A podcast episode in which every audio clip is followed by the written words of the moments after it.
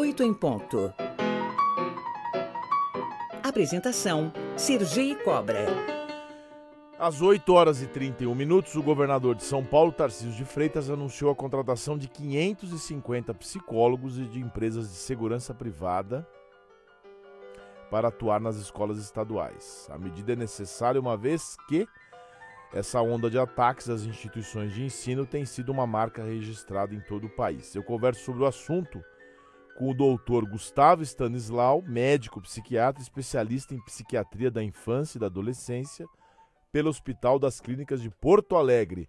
Bem-vindo ao Oito em Ponto, doutor. Bom dia, Sergei. Muito obrigado. Bom dia a todos. Doutor, o que, que a, a que podemos atribuir ou, ou, justificar essa onda de ataques que temos, que temos assistido no país?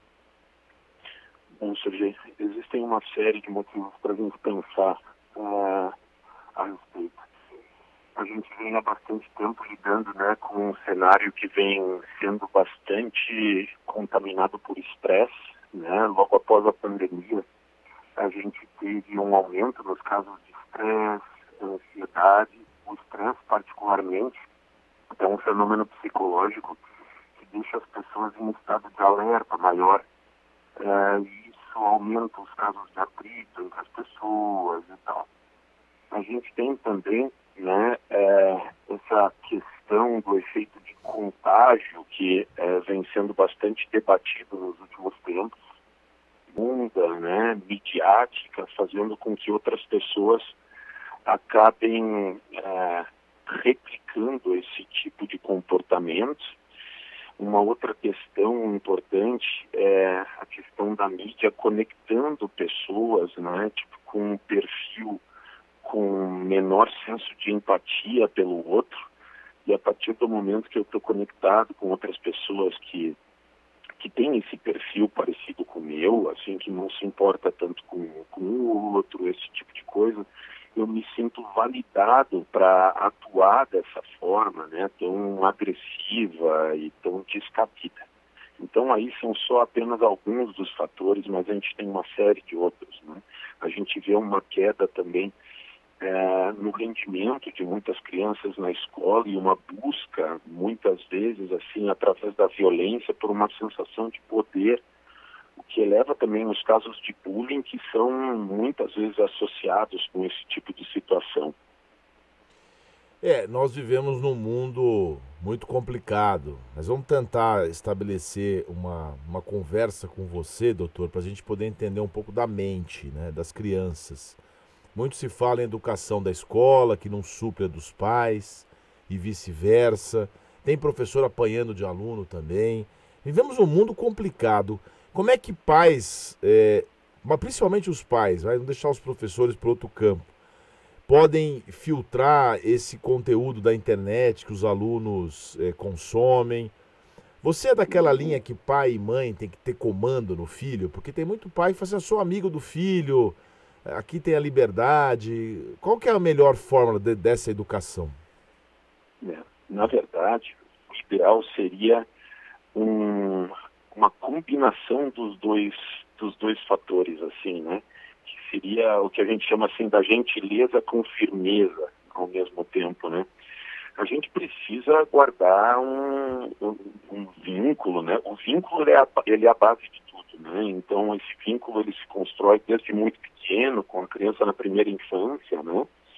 É, então a gente precisa desse vínculo, a gente precisa do diálogo, a gente precisa é, poder se divertir junto, a gente precisa ter momentos bons para que esse outro quesito, que seria a firmeza, ela começa a ter mais independência é, ali na adolescência, eles começam a se afastar da gente.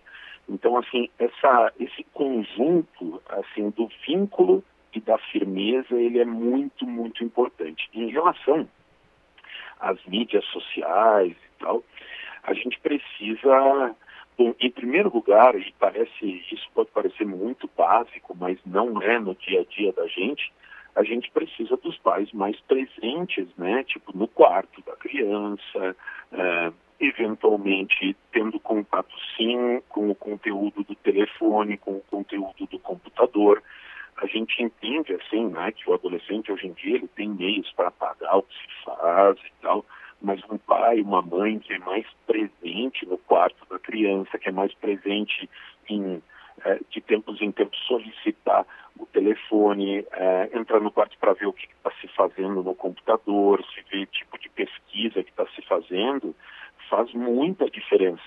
É, a palavra-chave aqui é a presença, é estar tá perto, assim.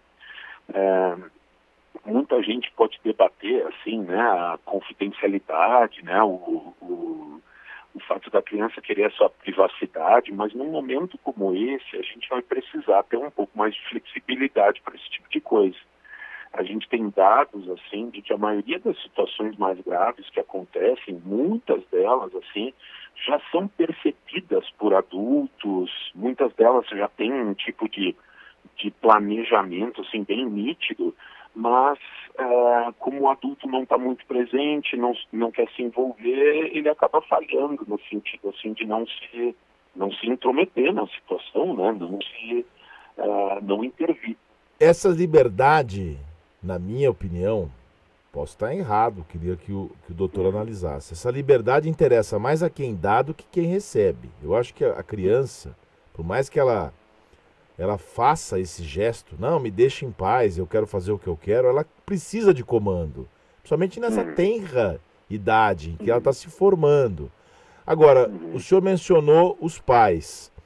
Eu vejo uma geração muito culpada, até porque sofreu, talvez, é, alguma educação um pouco mais severa, mas com uma liberdade que, que beira um pouco de responsabilidade. A criança bate nos pais, faz birra. E o pai e a mãe ficam desesperados, mas não sabem como dar esse comando. É, é uma coisa complicada, porque eu acho que isso vem de muito cedo, né, na vida dessas crianças, assim.